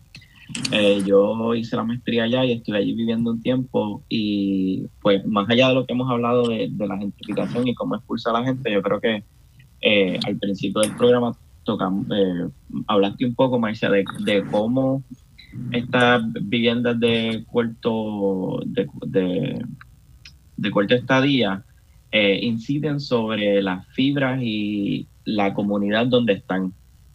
Y yo me acuerdo que la discusión en el 2012 en, en Barcelona era cómo estas viviendas de corto plazo estaban afectando eh, estos edificios donde vivía gente trabajadora, que entonces lo que venían eran eh, europeos de fuera de, Barcelona a estar en el fin de semana, a estar bebiendo, estar este, alterando la comunidad que ya tenía. Yo creo que eso es algo que este, es importante que, contextualicemos en cómo también estas viviendas de alquiler eh, afectan cómo estamos viviendo en comunidad y cómo nos estamos eh, organizando, ¿no?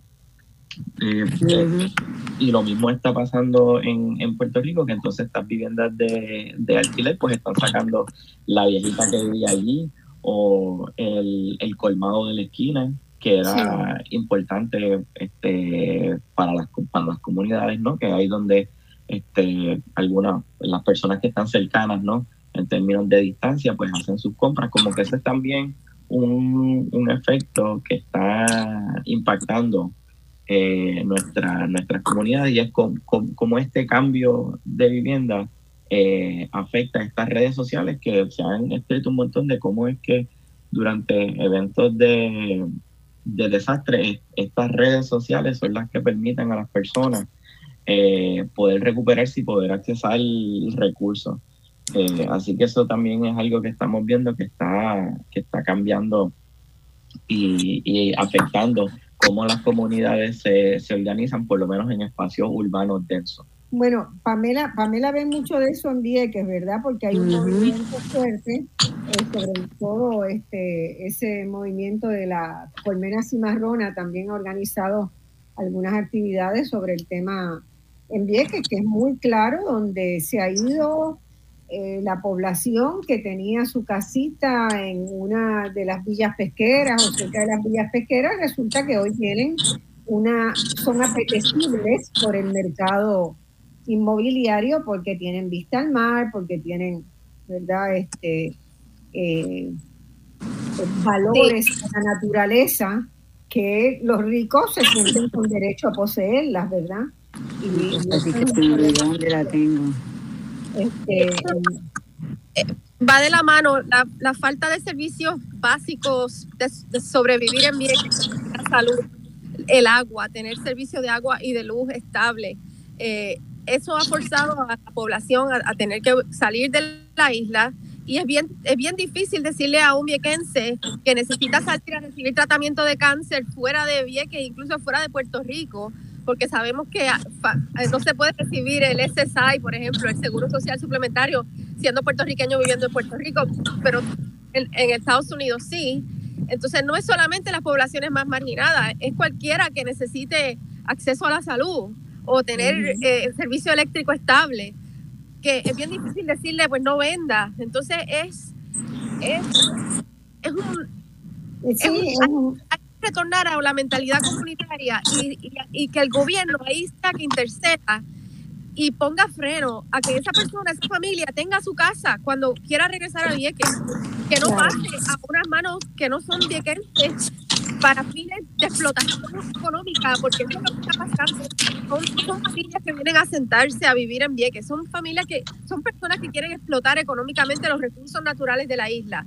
Entonces, desde la salida de la Marina, desde que la Marina eh, eh, y, paramos la violencia militar, no se ha puesto en marcha un plan sostenible para el desarrollo de la isla que, que, considere preservar tierras para los viequenses y las viequenses.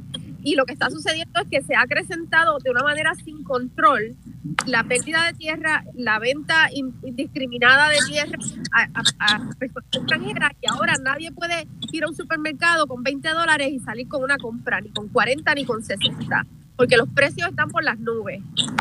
Y entonces hay que llamar las cosas por su nombre. Y es la mentalidad capitalista. El capitalismo salvaje, lo que nosotros estamos pensando más allá de nuestra, nuestra existencia terrenal en esta vida. ¿Qué isla queremos dejarle a las generaciones futuras? ¿Qué Puerto Rico nosotros queremos dejarle a las generaciones futuras? Hay que pensar más allá de nuestra propia comunidad este, en esta vida y, y pensar que, que hay, un, hay un futuro.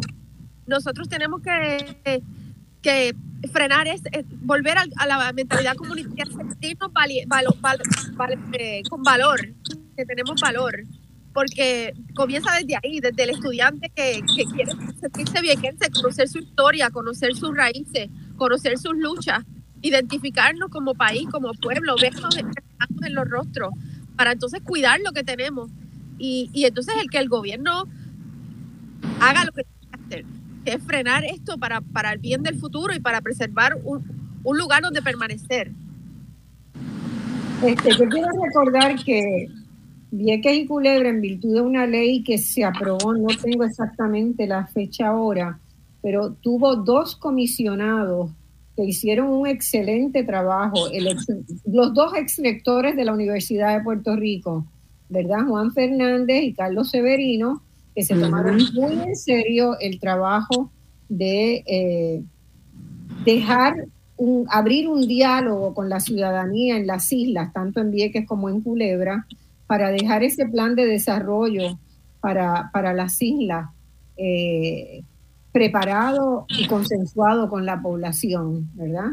Y eso lamentablemente, pues no cambia el gobierno y se abandona el proyecto, ¿verdad? Y se abandona de una manera que en este último periodo las islas han tenido hasta enormes dificultades para el transporte, para que la gente pueda ir de un lugar a otro. Puedan venir a eh, cada, cada dos por tres las lanchas están dañadas y no hay atención y sobrevenden los, los viajes. Realmente es, es un es una visión que dice, deja que el mercado privado se encargue de las islas, porque las islas tienen valor y el mercado privado se encargará de ellas, ¿no? Y eso, eso duele, duele mucho. Duele mucho cuando uno sabe los problemas serios de educación, de vivienda, de salud que tiene la gente, de abastecimiento, de lograr hacer las, comprar las cosas que necesita incluso para mejorar, para mejorar sus cosas, la mayor parte de las veces tienen que venir a, tierra firme, ¿verdad? A, a, Fajardo o a Luquillo a, hacer sus compras para... Eh, y, no es, no es ponernos unos contra otros, porque es que esto genera unas discusiones bien acaloradas y bien... Es decir, que hay racismo, que si, este, que si no podemos evitar que el propio gobierno que está dando eh, no, es, no es matar unos nosotros por, por es, tratar de llegar a una idea común, una acción común que sea Es, de, lo que habla Omar, ¿verdad? De ese proyecto común, de ese proyecto de país, de ese proyecto de archipiélago que necesitamos. Ahí, ahí es que hay que tocar. Bueno, eh, nada, estamos llegando ya al final del programa. Una oración de cada uno. Sí, una oracióncita de cada uno. Omar. Nada, Tienes compromiso conmigo de Puerto Rico, de seguir trabajando en Puerto Rico. Yo creo que nada, yo en lo personal yo sigo trabajando eh, por, por, seguir mejorando el país, ¿no? Yo creo que aunque, hemos tocado muchos temas de que, que, de momento parecen frustrantes y se siente como que nos vamos a ningún lado, a mí siempre me conforta saber que hay otros eh, y eh, otras personas además de ellos haciendo mucho en muchos frentes que yo a veces hasta desconozco, así que por lo menos a mí me, me tranquiliza por lo menos sentirme parte de ese grupo que tú sabes, estamos, estamos empujando y haciendo cambios, a veces más rápido, a veces más lento, pero yo creo que la medida que, que continuamos, pues podemos pensar en un país diferente. Muy bien, Milsa. Sí, pues yo quiero, ya que estamos aquí también entre jóvenes, yo digo que hay estas personas que llegan a nuestro país aprovechando de decretos fiscales y con esa capacidad para comprar a sobreprecio, está reduciendo la capacidad de acceso a vivienda, especialmente a nuestra población joven. Aquí yo, creo que uno de los énfasis tiene que estar ahí. Eh, hay tantas familias buscando un hogar eh, seguro y el gobierno va a tener que realmente intervenir más en esas viviendas de interés social.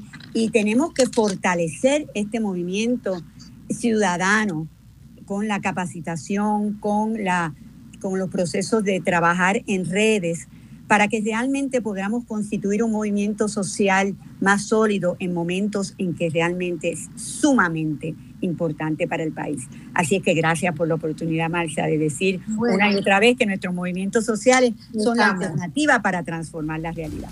Sí, son una alternativa, pero hay que hacer un esfuerzo de unificación de los movimientos sociales para que realmente seamos una, una fuerza con capacidad de que se nos escuche.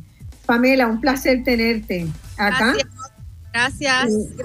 Y, para la vivienda digna y el techo seguro es un derecho humano y ninguno puede estar bien mientras alguno de nosotros no, no esté bien. Hay que ayudarnos, apoyarnos y acompañarnos unos a otros porque esta lucha la vamos a poder dar y la vamos a hacer victoriosos. Bueno, yo tenía, había otra persona invitada al programa, Marilyn López, pero Marilyn estaba, de hecho, eh, debe estar todavía en un avión, camino a Nueva York, pero eh, y con, por la riqueza de la discusión y del tiempo no me dio para decir que busquen en Facebook bajo colmena cimarrona y hay unas expresiones de ella que serán de cinco minutos sobre ¿verdad? las necesidades de Vieques en términos de espacios de construcción y, y lo que es el proceso de gentrificación que se está viviendo. Son una joyita, es un testimonio de una maestra viequense muy valioso, los invito a que, a que lo escuchen bajo colmena Cimarrona. Es una de las organizaciones que tú mencionaste, que Pamela mencionó inicialmente, este, que están haciendo una diferencia. En Vieques están pasando muchas cosas lindas. Exacto, ya. Ya Lidy me está diciendo que nos vayamos a vivir a Vieques para meterle mano a estos procesos, así que bueno, yo, yo intenté en alguna ocasión de mi vida, hace muchos años, este, trabajar en, en, Culebra y estuve a punto de irme como maestra de escuela en Culebra. Este, bueno, después la vida me hizo así un sopetazo y me mandó para otro lado. Pero, pero, mi mamá era de Vieques, mi mamá, vivió en Vieques y tengo historias hermosas. Y Una noche en la plaza hablé de mis abuelos y bisabuelos y había personas que los conocían y me quedé eh, realmente muy emocionada y muy deseosa. Bueno, pues vamos a trabajar para Vieques. Vámonos para Vieques. Vamos. Bueno. un abrazo, eh, querida. es un lindo archipiélago, trabajemos todo lo que podamos por, por esa nuestra patria.